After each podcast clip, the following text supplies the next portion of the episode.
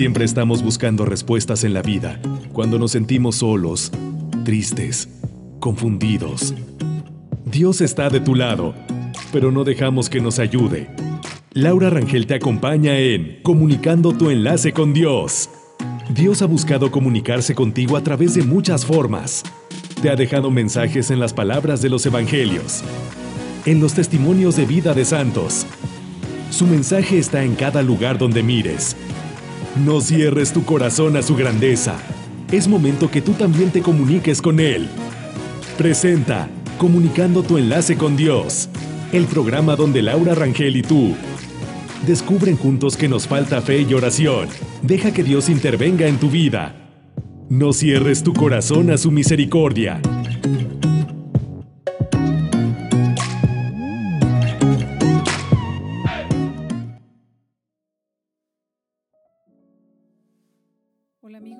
Mucho gusto de estar con ustedes otra vez aquí en Comunicando tu enlace con Dios todo este tiempo que hemos tenido de fiestas, de cosas tan hermosas en las familias, con los amigos, y acabamos de pasar un día muy importante que es el 6 de enero. Pero bueno, ustedes sabían que antes del siglo IV la Navidad se celebraba el 6 de enero con el bautismo de Jesús. Después de la conversión de Constantino, entró en la iglesia muchos pueblos, entre ellos algunos que celebraban el nacimiento del sol el 25 de diciembre. La iglesia consciente que Jesús es el sol verdadero pasó el nacimiento de Jesús el 25 de diciembre y seguimos celebrando la Epifanía el 6 de enero. Los armenios y los coptos siguen celebrando la Navidad el 6 de enero. Realmente la Epifanía es la manifestación de Jesús. Ya tendremos la oportunidad de conocer por qué se celebraba antes del siglo IV otra fecha como Navidad y en otras religiones. Aunque no seas católico, creo que vale la pena por cuestión cultural conocer toda esta temática tan relevante y tan importante.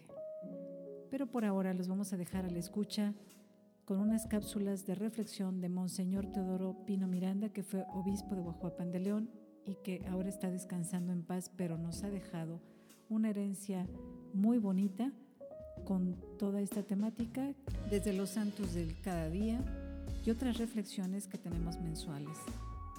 Hay algunas que ya hemos puesto, pero mucho material falta todavía que les debemos de compartir y ahora los dejo a la escucha.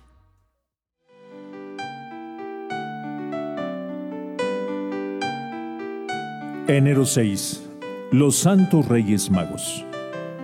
Aunque la fiesta se llama Epifanía, es decir, manifestación, el pueblo la reconoce como los Reyes Magos, a los que el Señor se manifestó. Mucho se ha escrito respecto al acontecimiento, pero aquí solo contemplaremos su actitud, porque son diversas las actitudes de los hombres ante la llamada del Señor. Quizá la estrella fue vista en toda la región. Unos no levantaron la vista y no la vieron, otros la vieron y no la siguieron, otros más la vieron y la siguieron pero les faltó constancia y desistieron. En cambio, los magos vieron la estrella, se pusieron en marcha, se enfrentaron a las inclemencias del camino y llegaron hasta Belén. Entraron en la casa y vieron al niño con María su madre, y postrándose lo adoraron, y abriendo sus tesoros le ofrecieron oro, incienso y mirra. Según la tradición más frecuente, fueron tres los reyes magos, y se llamaban Melchor, Gaspar y Baltasar. Otro mensaje nos regalan los magos. El poeta inglés Auden, en un poema sobre Navidad, presenta a los tres magos motivando su viaje. El primero dice, quiero descubrir cómo ser verdadero hoy, por eso sigo la estrella. El segundo dice, quiero descubrir cómo vivir hoy, por eso sigo la estrella. El tercero dice, necesito averiguar cómo amar hoy, por eso sigo la estrella. Al final, afirman los tres, debemos descubrir cómo ser hombres hoy. Por eso seguimos la estrella. La lección de los magos es válida siempre. Nos enseñan alteza de mirar para ver la estrella, intrepidez para seguirla y constancia para llegar hasta el fin. Otros santos de hoy, Melanio, Anatolio y Anastasio.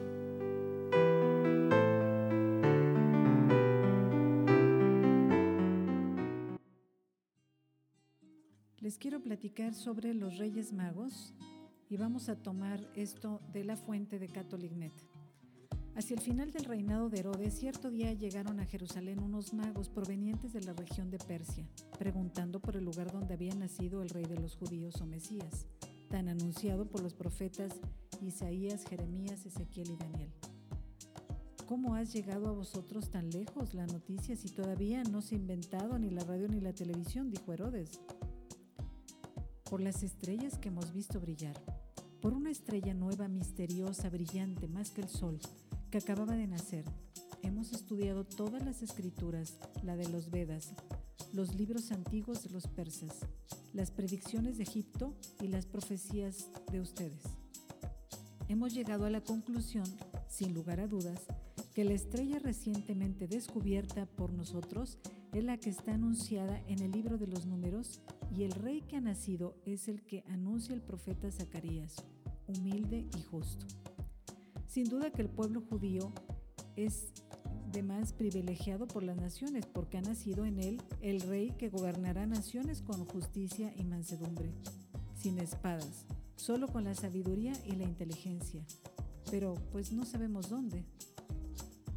Este es un asunto fácil para mis letrados y sabios, dijo Herodes a los magos. Seguro que no lo habéis leído, ya verás que los sabios de Israel lo resuelven al instante el problema. En efecto, llamó Herodes a los sacerdotes y escribas y les ordenó este punto. Quiero que investiguen dónde y cuándo tiene que nacer el Mesías. No me digan, ahora mantente en suspenso y espérate. Hoy tengo una cena muy importante. Los letrados se pusieron al punto de investigar en las escrituras sobre el asunto y no tardaron en encontrarlo en los rollos de los profetas Isaías y Miqueas. Mientras tanto, Herodes dio un banquete suculento a los extranjeros, a estos magos que había encontrado. Consumieron vinos generosos de ambas riberas del Jordán, en copas romanas de doble asa. Les hizo obsequios y recibió de ellos varios regalos. Después de hablar un rato con ellos y demostrarles todas sus maravillas, reformas con talante autosuficiente, les dijo, sepamos ahora lo que dicen mis escribanos sobre las profecías de este nuevo rey. Quizá puedan ser el Mesías, aunque yo en política soy de la opinión de que hay que pactar con los romanos. Son generosos y bravos. Ellos son el progreso. Así lo acogen los tiempos modernos. Veamos. Los escribas se presentaron y con voz altisonante leyeron sus conclusiones. Majestad ilustres, magos orientales, señoras y señores, hemos encontrado una frase que indica el lugar exacto del nacimiento del Rey de la Paz. Y tú, Belén de Efreta, aunque eres la menor entre los clanes de Judá, de ti ha de salir aquel que ha de dominar Israel y cuyos orígenes son desde antiguo, desde muy antaño. Entonces Herodes hizo desalojar la sala de oídos indiscretos y dijo a los magos, teniéndolo tan fácil, no estaba yo suficientemente informado. He estado muy atareado en la reconstrucción del templo, embellecido la ciudad que estaba arruinada después de medio siglo de luchas. Bajo mi mandato se ha establecido la paz gracias a más tratados con los romanos. No es bueno dar publicidad al nacimiento de otro rey nuevo. Id vosotros a Belén e informaos de todo lo referente a ese niño y a sus padres Luego yo, en el momento oportuno, también iré a postrarme ante él y adorarle. Haré preparativos y dispondré también mis regalos para hacerlo con los honores que deben de ser honores divinos. Los inocentes magos quedaron admirados de la discreción del rey y le dijeron, así lo haremos, gran rey Herodes. Después de dormir ese día en palacio, se despertaron muy temprano y emprendieron el camino del sur, por donde está Belén a solo media jornada. Al amanecer de este día volvieron a ver la estrella y cabalgaron hacia ella hipnotizados. Cuando la estrella quedó encima de ellos, estaban entrando en la población de Belén. No sabemos si los magos eran tres o cinco o más. Fueran los que fueran, les unía una estrella, un cometa, una ilusión, una fe y un objetivo. Una, una sola era la fuerza y un solo era el objetivo, llegar a Belén. La fe es la única razón para llegar a Belén y encontrar a Jesús. Pero volvamos a los magos nuestros.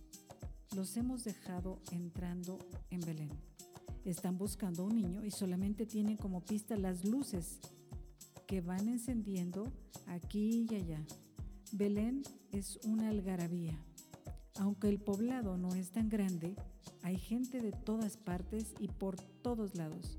Gente altiva y orgullosa de ser de Belén, la tierra de David, el fundador de la casa de Belén.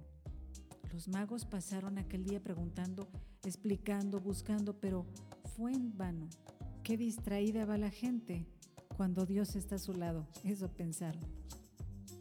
Y cayó la tarde y entró la noche cerrada.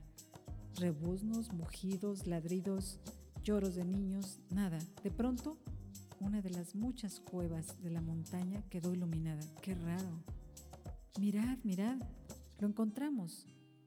¿No veis que aquella cueva está iluminada? No, no veo nada. Locos visionarios. Pero aquellos magos ya no oían más que la voz que les hablaba por dentro. Lo hemos encontrado, lo hemos encontrado.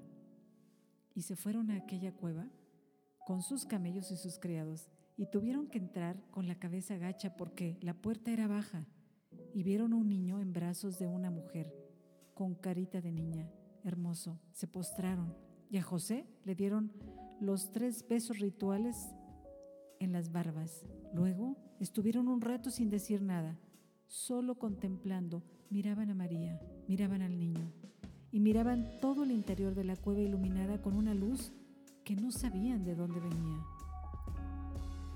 Pero eso, ¿qué importaba? Lo verdaderamente importante es que estaba iluminada.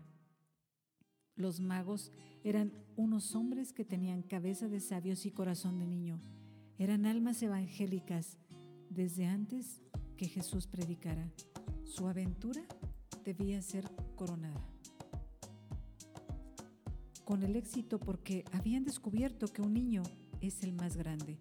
No venían a buscar Herodes el Grande, sino al más grande, que era precisamente un niño, este niño.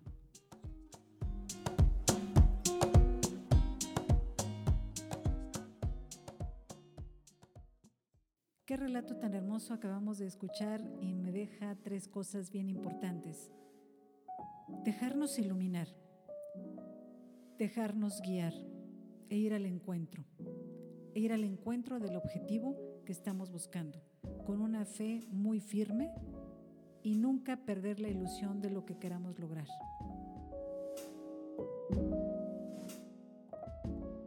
Amigos, muchas gracias por habernos escuchado y hasta siempre se despide Laura Rangel.